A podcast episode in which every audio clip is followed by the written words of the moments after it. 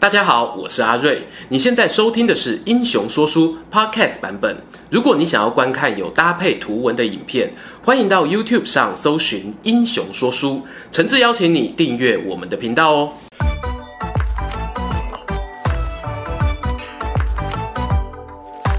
Hello，英雄说书的观众朋友，你们好，我是说书人阿瑞，替大家带来精彩的英雄故事。之前啊，我曾经制作过一支影片，叫做《子午谷选择题》。后来呢，收到很多网友留言啊，感谢阿瑞做了那一支影片，让他们看了之后呢，情侣圆满，夫妻和乐。我看了很感动哦，能够用说书让大家感情升温，是最幸福的事情。于是呢，我决定不能够独厚三国历史控，在网络上面呢、也有非常多日本战国迷啊。你们的幸福需求我听到了，今天就送上一帖比子午谷选择题更强大的良药，那就是统辖间申论题。如果说你的枕边人是一个战国迷，把这个考古题练起来，晚上呢，轻轻在他耳边说：“宝贝，我知道织田信长打赢统辖间之战的真正原因了。”哇，保证他开心到飞起来。回到能带给大家幸福的统辖间申论题，这个题目为什么这么厉害呢？这得要先从主角织田信长开始说起。包括我在内哦，很多人对于织田信长的印象都认为他是个很会打仗的军事天才，深不可测的大魔王，甚至是终结乱世的皇室捍卫者。当然啦，这些形象包装其实不完全是来自于电玩游戏。如果呢要追溯起来，第二次世界大战爆发前，日本军方所做的行销宣传呢，功不可没。军方这么做的目的呢，是为了在战争前宣扬尊军爱国的精神，有意识的呢，把战国时期武将塑造成能征善战、尊重王室的形象。后来啊，尽管战争结束了，但这些精心打造的印象却延续到战后，而且还透过像小说啦、戏剧啦。或者大家熟悉的电玩继续发扬光大。就拿今天要讲的统辖间之战来说，它普遍被认为是织田信长开启他霸王旅程的起点。但是呢，关于描述这场战争过程的版本不少，在过去四十年间颇受历史学界的质疑。说书人先给大家讲讲出自于日本陆军参谋总部编写的《日本战史统辖间战役版本》，也是曾经最流行的故事版本。话说啊，在日本战国时代，由于当时原本掌控权力中枢的室町幕府大权旁落，各地呢都有群雄割据一方。在东海道骏河这个地方呢，就有一位大名崛起。他最为人熟知的名字呢是金川义元。义元啊，他对内呢让领地经济起飞，对外则透过外交啊、结亲等等的手段，改善他和周边领主的关系，把家族的声望啊带向最高峰。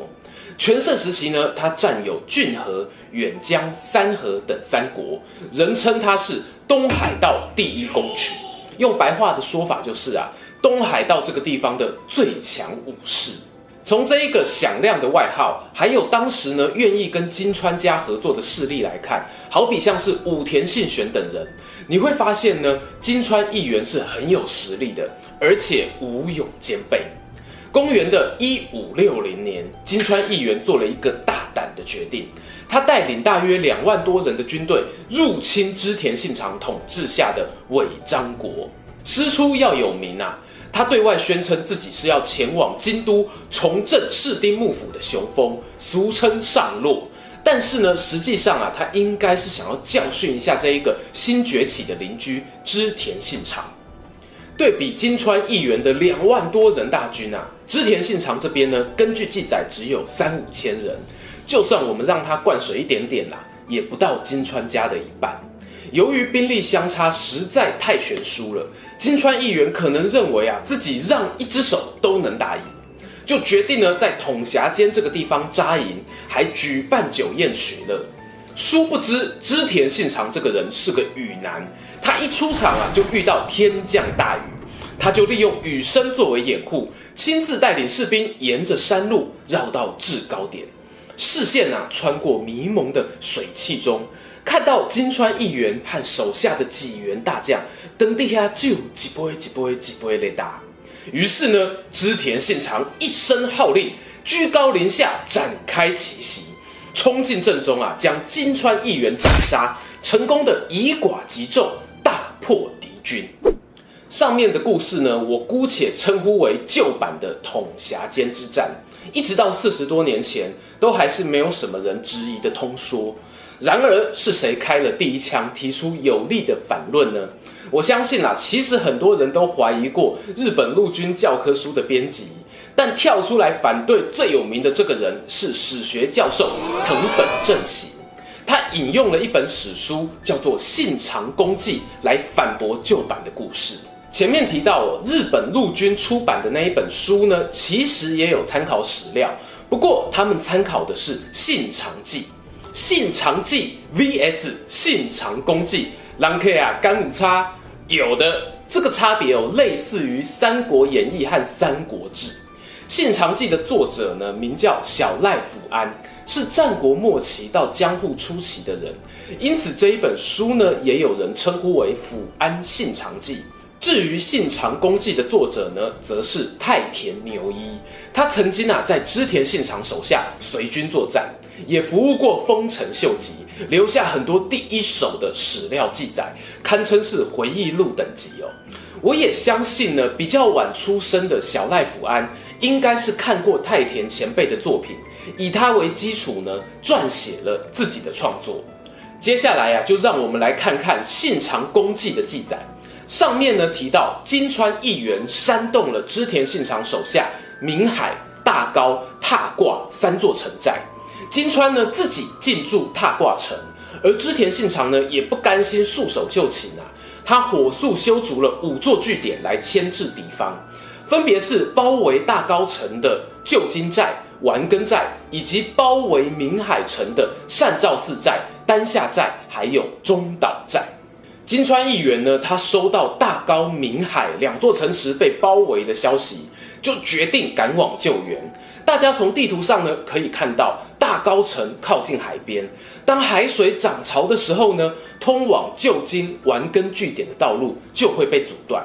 金川不是草包啊，从这一点完全看得出来，他趁着潮水来临，命令部下松平元康等将领把那两个据点先收了，解除大高城的危机。自己呢，则带领清兵驻扎在统辖间这个地方。而此时呢，织田信长的本队来到了善照寺寨附近，他收到前线据点沦陷的消息，还有多名部将战死的战报。新旧版本的故事剧情呢，在此就出现了分歧点。旧版的故事说啊，织田信长的据点沦陷，还有部将战死，都是为了吸引金川议员的注意，他趁机呢可以往东边迂回绕到高地上面奇袭统辖间。但是呢，在信长公记的记载却完全相反。